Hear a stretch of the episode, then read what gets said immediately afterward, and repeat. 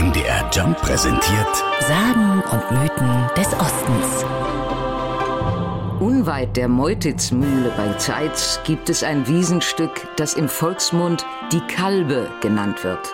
Auf dieser schönen, saftig grünen Wiese trieb eine Bäuerin einst ihre Kühe, um sie dort grasen zu lassen, erzählt der Würchwitzer Ortschronist Volker Turm. Sie wusste nicht, dass diese Wiese dort verflucht war. Es lag ein böser Fluch auf der Wiese.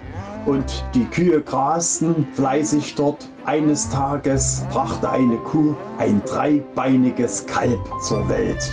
Die Bäuerin freute sich erst und dann war sie entsetzt, dass ein Bein bei diesem Kuhkalb fehlte. Das ungeheure Kalb wuchs heran, entfernte sich aber öfter von der Herde und war eines Tages verschwunden und wurde nicht mehr gesehen, so Volker Turm.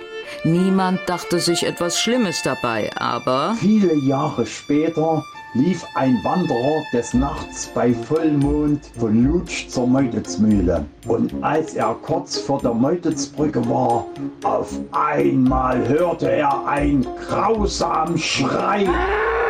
Ein glutäugiges, dreibeiniges, ausgewachsenes Kalb guckte ihn an und hatte ihn einen Schrecken versetzt, dass er sofort wendete und wieder zurück nach Lutsch lief. in den folgenden Jahren tauchte das vermeintliche Monster immer wieder in nebligen Nächten auf der Wiese auf und erschreckte die Menschen.